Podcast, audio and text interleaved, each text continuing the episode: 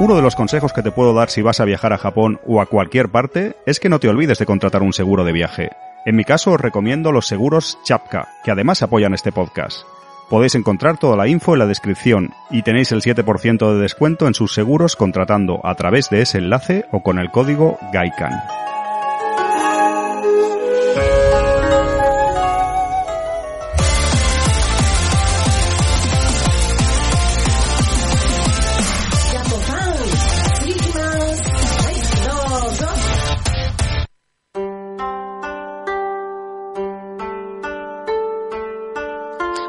Bueno, vamos a continuar con la entrevista.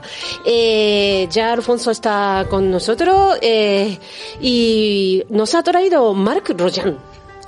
Así El que, Funs. hola. Exactamente. Hola, Funs, hola, ¿qué tal? Marc. Bienvenida al programa. Tu Muchas cámara gracias. está aquí, ¿eh? Si está buscando. Exacto. Volvemos a, a tocar el tema es. videojuegos aquí en Japofan, Sí. Eri. Y bueno, aquí tenemos a Mark Royan, como tú has dicho, conocido también como el FUNS, una de las personas más importantes en el mundo de la divulgación de la industria del videojuego que tenemos en nuestro país. Ha ido ganando cada vez más relevancia en los últimos años, la verdad. Yo diría que sí, ¿Qué Pone cara rara, pone cara rara. ¿A quién describes? Creo que te has ¿Quién es equivocado, este, ¿no? no. No sé cómo presentar al amigo Mar Royan, eh, no sé cómo ubicarlo bien, historiador de videojuegos, locutor de radio, redactor en varios medios, que también estás liado, conferenciante, que me consta, youtuber, últimamente también, eh, podcaster, cinéfilo, escritor. A ver, eh, Funs, eh, échame un cable, ¿cómo te definirías tú un poco? Eh, joder, vaya marrón, me lanzas, ¿no? En plan de, como no sé hacerlo yo, pues hazlo tú. Bueno, pues nada, pues eh, ¿cómo me definiré yo? Pues mira, soy un chico de Barcelona que nació el año 81, desde el principio, ¿no? No, eh, nada, puedo resumir al final todo esto que has dicho, lo puedo resumir con lo que es eh, mi pasión en este momento, que es la divulgación de la historia del videojuego. No solo el videojuego, sino hay algo más concreto todavía, ¿no? Que es la historia de, eh, desde los años 50, 60, pues hace, pues eso, hace ya 10, 15 años, en la radio precisamente, me aficioné a hablar sobre este tema, poco a poco la gente le empezó a gustar lo que hacía y poco a poco, pues eso, había YouTube, vía Twitch, eh, vía libros, vía revistas, eh, en conferencias, en ferias, donde, en cualquier sitio donde me hayan dejado estar, pues si me hayan aceptado, pues yo encantado de, pues, eh, transmitir esta historia del videojuego que, bueno, eh, el videojuego está aquí, está aquí para quedarse, ya no es una arte menor, forma parte de nuestro día a día y conocer su historia, pues es también importante. Buena descripción, ¿no? Sí, sí, me, me vale, me vale. Me- yo me he quedado intrigado por el nombre El Funs.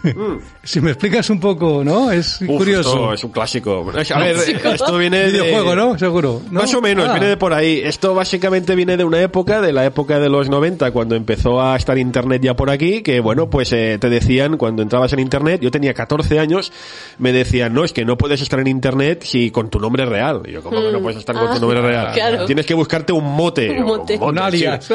Un alias, sí. Decían, es que no puedes estar si no, tienes que tener tu nick. Entonces No era el nadie. nick. Nick, el nick. Y, y al principio era Funspot, pero como Funspot era muy largo, la gente lo resumía como Funs, así que nada, Funspot que venía de un videojuego que Alfon conoce que es el Cool Spot, que es un clásico de la época, que yo bueno, yo lo transformé a Fun. Eh, era un chaval de 14 años, Claro. no, no le- Se la ha ¿Qué quedado, se la ha quedado. ¿Qué queréis? se me ha quedado, ya está. bueno, Mark, ya que estamos hablando de videojuegos, ¿qué relación te une con Japón y qué características suelen tener los videojuegos nipones?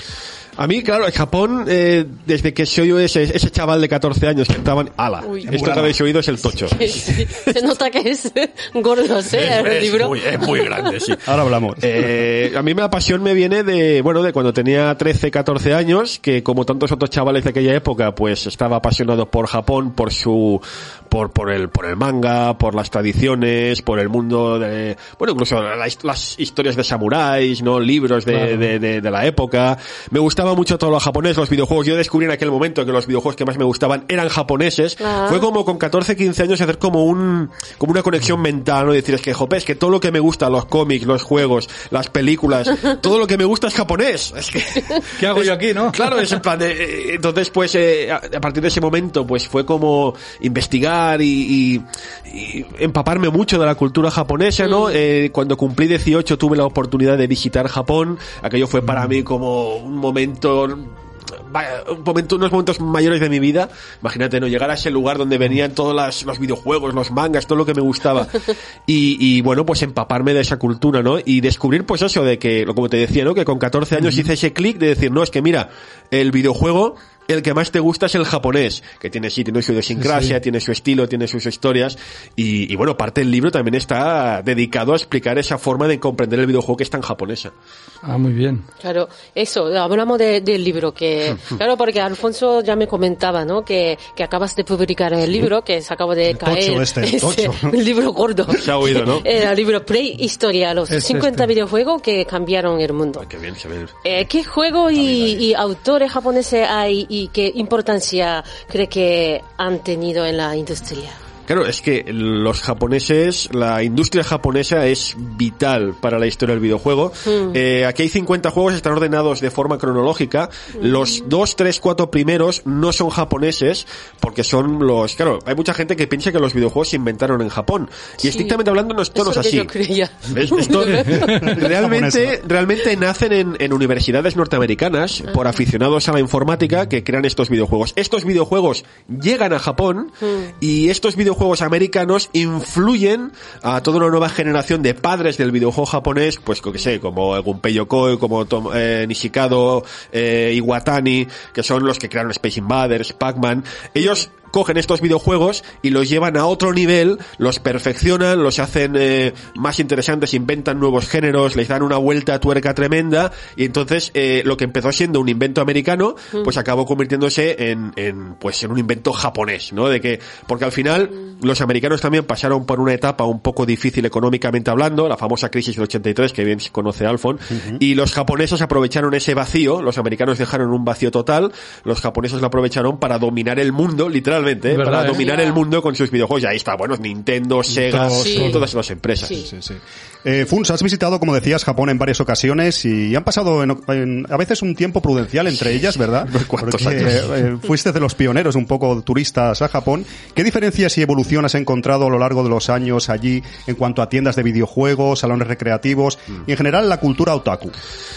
Lo que yo he notado, que claro, también he hecho viajes puntuales, ¿no? Tú has viajado mucho más que yo ahí, pero claro, entre mi penúltimo viaje y mi último viaje, que fue el viaje de novios además, mi viaje de novios lo hice a Japón, ¿Verdad? pasaron como 15 años y, y yo noté un cambio radical en el sentido de cómo se veía al otaku. No sé si fue mi impresión o no, pero de, de, de ver cómo en aquella, era el año 2000. De hecho, yo estuve en el, en el 11 de septiembre, el famoso 11 de septiembre, yo estaba en Japón, estaba yo ahí, imagínate. Ah. Y no sé, no sé si son las tiendas, los recreativos, todo en general, ahora en los últimos años que he ido, pues lo he visto como más, no sé, como Antes era más despectivo, quizás. Sí, yo creo, claro, insisto, mi visión es también de ir, estar unos días y volver, pero sí que he notado que lo que antes era como más, ah, mira, el otaku, ¿no? Pues Sí. como aquí un poco en España pasa Aquí lo ha pasado, mismo. sí, el Eh, friquismo, ¿no? Yo, Yo- a mí yo- no me gustaba que me dijera otaku, ¿eh?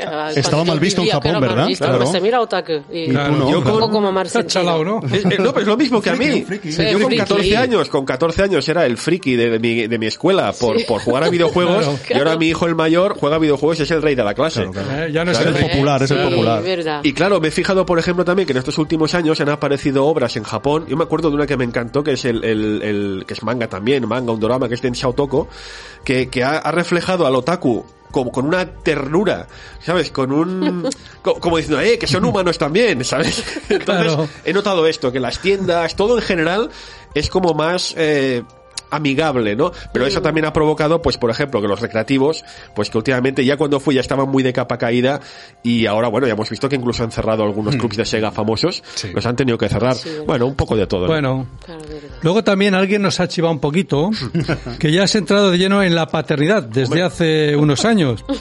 Eh, ¿Cómo crees que influyen los videojuegos y los niños? ¿Y cómo ha sido vivirlo en primera persona?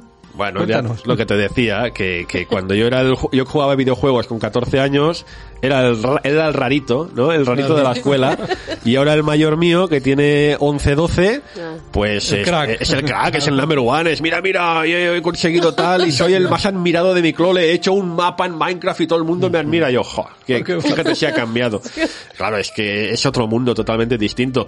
De hecho, a veces vienen los, los, los chavales, amigos del, del mayor, vienen acá, ven mi colección de videojuegos, que antaño era como, Tiene, mira tiene. este, mira Mira, este, ¿no? mira qué friki. Sí, Lo ¿no? ven los los, los, los amigos dicen, ¡guau! Maravilla, wow. Flipa. Vaya padre tienes. Sí, sí, sí. Claro, cambia mucho. Pero eso también ha afectado, y eso también lo noto mucho, igual que los amigos del mayor dicen, oh, qué guay el tu padre. Los otros padres, que no tienen ni idea de videojuegos, vienen todos, oye, em, cuéntanos, Claro. este juego, este Sí, juego es válido, este juego es recomendable. Consejero, ¿no? Consejero. Todos me piden, claro. ¿cómo hago para limitar las horas al niño?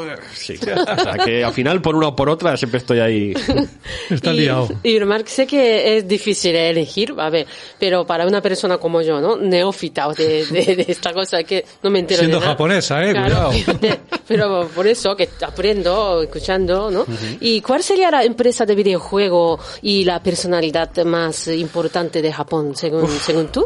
Es difícil, porque es que ha habido muchísimas. Pero mira, Mm. y, y Alfon me va a matar por esto, porque los dos Viene con somos... Super Nintendo hoy, no hay Claro, problema. es no. que Ya está mirando. No hay problema. Yo, yo soy ceguero, yo soy de Sega a muerte, pero la realidad es que nos hemos de rendir a la evidencia y Nintendo es, mira, con lo ceguero que soy, en el libro hay tres juegos de Sega y de Nintendo Muchos creo que más. hay ocho o nueve. Sí. ¿Por qué? De hecho es la compañía que más juegos tiene. ¿Por qué? Pues porque Nintendo desde Ah, claro. el siglo, bueno, empezaron en el siglo XIX, no haciendo videojuegos, evidentemente, pero desde el año 80, 70 hasta hoy siempre han estado en la cresta de la ola, ¿no? Siempre parado, han estado- vamos. Siempre han estado arriba, siempre hay empresas, todas las empresas, hay Atari, hay Sega, hay Namco, tienen sus, sus vaivenes, ¿no? Están arriba, ahora luego van para abajo. Nintendo siempre ha estado arriba. Con sus vaivenes también, pero Nintendo hizo la, hizo la, hizo la Switch, ha hecho la Wii, ha hecho la NES, Wii. ha hecho la Super Nintendo, ha hecho la Game Watch, ha hecho la Game Boy. Tiene Sí, tantos verdad. mitos, tiene tantos Claro. referentes, que es que siempre está ahí. Es una constante que nunca, nunca desaparece.